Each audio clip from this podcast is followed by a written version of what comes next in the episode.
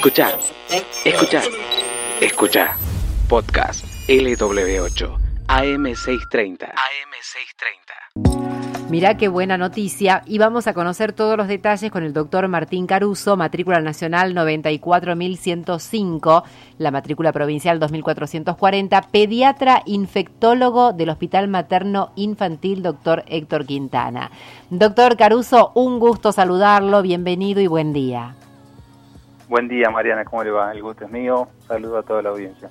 Bueno, cuéntenos acerca de esta vacuna. Eh, he leído que fue eh, diseñada en un principio para la tuberculosis, ¿puede ser?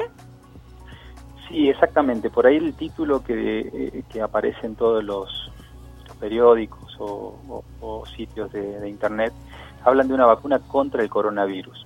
En realidad esta vacuna es una vacuna eh, BCG modificada, para que toda la audiencia nos entienda.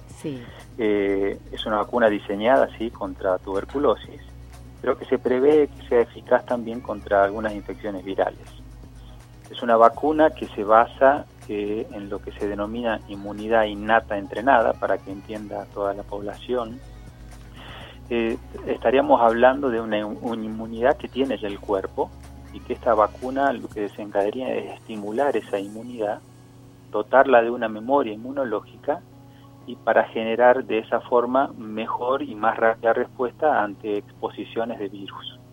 Es decir, que no es una vacuna específica para coronavirus o contra coronavirus, sino que es una vacuna que podría estimular la inmunidad del cuerpo y de esa forma permitir que en este caso, en donde se va a probar que es el personal asociado al sistema de salud, eh, ver la respuesta que tienen ellos contra el virus, en este caso por la pandemia. O sea, es un, es un, el objetivo que tiene este ensayo clínico es evaluar la eficacia de esta vacuna RUTI en la infección por el virus SARS-CoV-2 en el personal asociado al sistema de salud. Es decir, ver si esta vacuna puede evitar la infección y o por ahí disminuir, sino la morbilidad eh, de la enfermedad, digamos. ¿no? Ajá. ¿Y cuál va a ser eh, la fase de ensayo clínico en el hospital? ¿Cómo se va a hacer? Va a estar a cargo de usted, ¿no? Sí, yo soy el investigador principal. Eh, formo un equipo, digamos, con dos subinvestigadores. En total somos ocho personas que van a trabajar en el estudio. Está incluida una farmacéutica, eh, una bioquímica, personal de técnicos de laboratorio, eh, una vacunadora y personal para registrar los datos. Claro. Ahora, doctor Caruso, ¿qué tal? Buen día, Marcelo Reinega te saluda. ¿Cómo está, Marcelo? Eh, en cuanto a seguridad de la vacuna, ¿cómo está la situación? Porque había cuenta, por ahí uno, uno lee mucho de, lo que viene sucediendo, por ejemplo, con la vacuna de Oxford o que la vacuna de Rusia este, eh, se ha empezado a inocular y, todavía no sabían cómo estaba el tema de seguridad. Esta es una vacuna que se venía utilizando. Claro, sí, cuando uno habla de BCG tenemos que hablar casi de 100 años de uso y esta es una vacuna que sería eh, más segura inclusive que, vacuna BCG porque cuando uno habla de, vacuna BCG hablamos de una, de una vacuna que, está eh, hecha por bacterias que están inactivadas, digamos, ¿cierto? En este, en este caso, eh, es una vacuna totalmente inactivada versus BCG, es una vacuna a virus, a, bacterias vivas que están atenuadas. Esta está inactivada, ¿sí? Claro. En cuanto a seguridad, eh, es eso. Ahora, lo que se está buscando con el ensayo este, que es un ensayo eh, grado 2, digamos, fase 2, es buscar y determinar la eficacia y la seguridad para el tratamiento de SARS-CoV-2 en el sistema de salud. Bien. Ahora, eh, aparte de, o además de Jujuy y todo el equipo que eh, usted comanda, ¿en qué otros lugares se está realizando estas pruebas de, esta, de esta vacuna española? Sí, esto es un, es, un, es un estudio que va a estar a cargo en Argentina eh, que está liderado por el doctor Waldo Belloso, que es un médico del área de investigación clínica eh, del Hospital Italiano de Buenos Aires, que va a ser también en la provincia de Tucumán, en el Hospital Nicolás Avellaneda, se va a hacer acá en el Hospital Materno Infantil, pero lo bueno de este estudio, de este ensayo, es un ensayo abierto, que si bien está destinado al personal asociado al sistema de salud, no solo se puede incluir personal del sistema de salud del Hospital Materno Infantil, sino que se va a hacer el estudio en este hospital, que es el centro aprobado por el ACMAT, a cargo de mi persona, eh, pero que se va a poder incluir a todos aquellos voluntarios que se encuentren en exposición al virus trabajando, por ejemplo, en otros centros públicos o privados de la provincia. Bien. Y esa es la clave, digamos, eh, para que el estudio sea el correcto. Eh, se, le, se, le, da la vacuna a, aquel, eh, a aquellas personas que estén en el sistema de salud y, se podría decir, en contacto con el virus para ver si se contagian o no. Exactamente. Se hace un seguimiento, o sea, se toma esa población, que sería eh, personal médico, enfermeros, camilleros, extraccionistas, eh, todo personal asociado al sistema de salud que se ponga en contacto con personas que tengan coronavirus, ¿sí?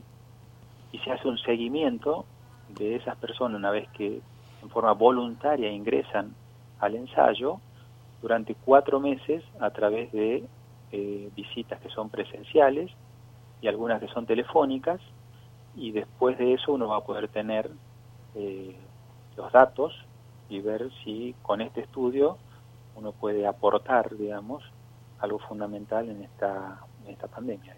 Y el control es a cada uno de ellos, digamos, de los que fueron voluntarios. Totalmente, claro, el seguimiento se hace a cada uno de ellos. Es un estudio que se hace, es un ensayo que se hace a doble ciego, eso significa que tanto ni el personal que va a recibir eh, ni el médico que va a recibir la vacuna o el placebo lo saben, ¿no es cierto? Ah. Es una forma aleatorizada, es decir, que eso significa que se hace al azar por una base de datos, ¿sí? Y está controlado, se llama controlado con placebo porque hay un porcentaje de personas que van a recibir placebo. El placebo, en este caso, es solución fisiológica, ¿cierto? La relación del estudio que va a recibir esto es una relación 2-1, es decir, que hay muchas más posibilidades de que reciba uno vacuna a que reciba placebo. Y es la forma como se hacen los estudios serios para poder después demostrar que la eficacia y la seguridad de esto versus otra cosa que ya sabemos que no va a hacer nada, que sería la solución fisiológica. Claro. ¿Y, y, tiene que haber algún requisito en ese paciente voluntario? Sí, totalmente. O sea, se, va a tratar de, primero, son eh, personal del sistema asociado a salud que sea sano, que no haya presentado y que no haya eh, presentado la enfermedad de, COVID, digamos, eh, se, también tiene que tener una inmunidad adecuada, digamos, no, no pueden ser personas inmunosuprimidas. Se le hace un estudio, obviamente, previo eh, para corroborar que no tengan anticuerpos contra la enfermedad. ¿sí? también se hacen pruebas y estudios de VIH para asegurarnos que la persona no tiene esa inmunosupresión. Digamos. Claro, claro. Y son cuatro meses entonces, y a partir de eso, los resultados, ¿cuándo estarían? Sí, el seguimiento son cuatro meses. Ah. O sea, eh, el paciente ingresa, eh, pero puede ingresar, por ejemplo, de acá a dos o tres semanas que se largaría el estudio. Otro paciente puede entrar de acá a un mes todavía o dos meses. El reclutamiento demora esos cuatro meses. Eh, y, y esa, ese seguimiento es puntual y es probable, como en todos lados, eh, si ustedes leyeron algunos, algunos eh, diarios que dicen que el estudio demorará más o menos nueve meses. ¿Y después de la aplicación de la vacuna, esa persona sigue su vida normal? Totalmente es una aplicación, eh, son dos aplicaciones que se haría el día 1 en la primera visita y después a los 15 días una segunda aplicación en vía subcutánea y tiene que hacer su vida normal. Claro sobre todo normal porque se necesita para saber si se puede contagiar o no, digamos.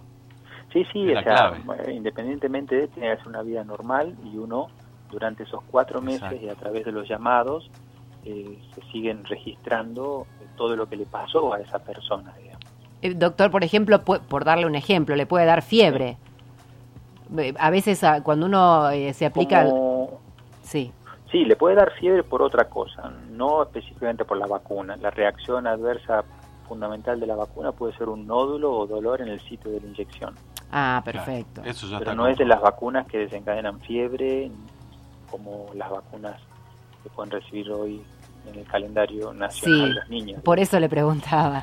Generalmente ustedes les da- saben que se recibe en la Argentina al nacer, es una vacuna que da una reacción como, como puede dar una formación de un granito, digamos, que por ahí puede reventar, supurar un poquito, esa es la reacción normal de la BCG y que puede aparecer o que debería aparecer normalmente entre los 20 a 40 días después de que un niño es vacunado. ¿no? Esa no es vacuna BCG, no trae fiebre, digamos, en la población normal que se vacuna. Claro, La bueno. vacuna esta, pensándola al ser una vacuna eh, que está totalmente eh, inactivada, es una vacuna segura y que la reacción adversa que podría desencadenar puede ser un nódulo eh, en el sitio de la inyección o dolor en ese sitio, digamos. Ujú. Doctor, eh, ¿qué expectativa que hay? Me imagino la de usted, sobre todo, en esto, ¿no? Sí, eh, estos son desafíos eh, interesantes y, y aportar eh, a la ciencia y aportar eh, un granito de arena en esto.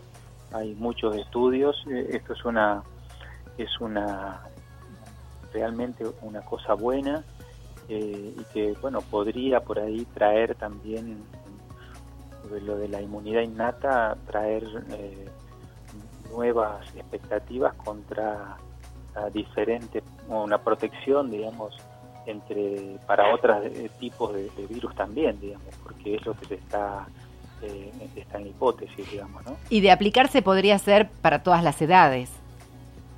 sí eh, esto eh, se hace en mayores de 18 años Mm. eh, y bueno lo normal en el personal asociado al sistema de salud es que sean mayores de edad no Sí, sí, Claro, eso sí. claro.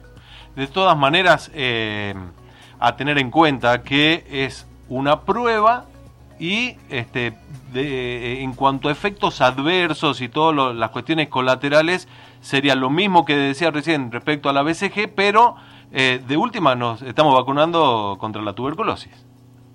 Sí, sí, sí, exactamente.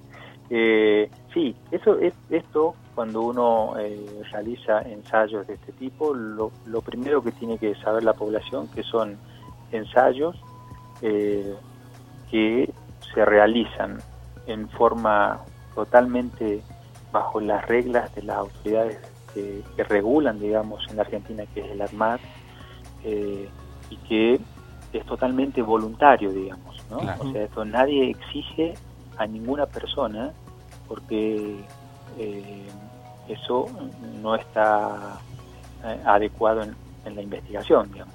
Claro. Uno eh, invita siempre a participar un estudio o un ensayo de este tipo a personal de salud o a pacientes pediátricos o a adultos. Eh, la persona tiene que tener su tiempo para, para definir si quiere participar o no. Eh, en todos los estudios de, investigación, las personas tienen eh, el, derecho de, abandonar el estudio si ellos no se sienten cómodos. Eh, tienen que saber, porque se firman normalmente eh, documentos en donde eh, hay también un, un seguro, digamos, que, que, se- que es obligatorio por el ADMAT para todo este tipo de estudios. Eh, se hace en forma seria, digamos. O sea, Exacto. cuando uno hace este, estudios de este tipo, siempre llevan más tiempo, todas las, aprobaciones regulatorias, los comités de éticas, bueno, demoran, ¿no? Eh, uno por ahí ve que, bueno, en la provincia cayó muchísimo los casos y eso es muy bueno, eh, pero bueno, es una oportunidad también para, para la provincia, para nuestro personal del sistema de salud, eh, así que bueno, dispuestos a trabajar y poder tener después datos y ojalá que sean datos buenos, digamos, para, para, para COVID, ¿no? felicitaciones, doctor, y gracias por esta nota. Bueno, por favor, muchas gracias. Escuchaste el podcast de LW8 AM630. AM630.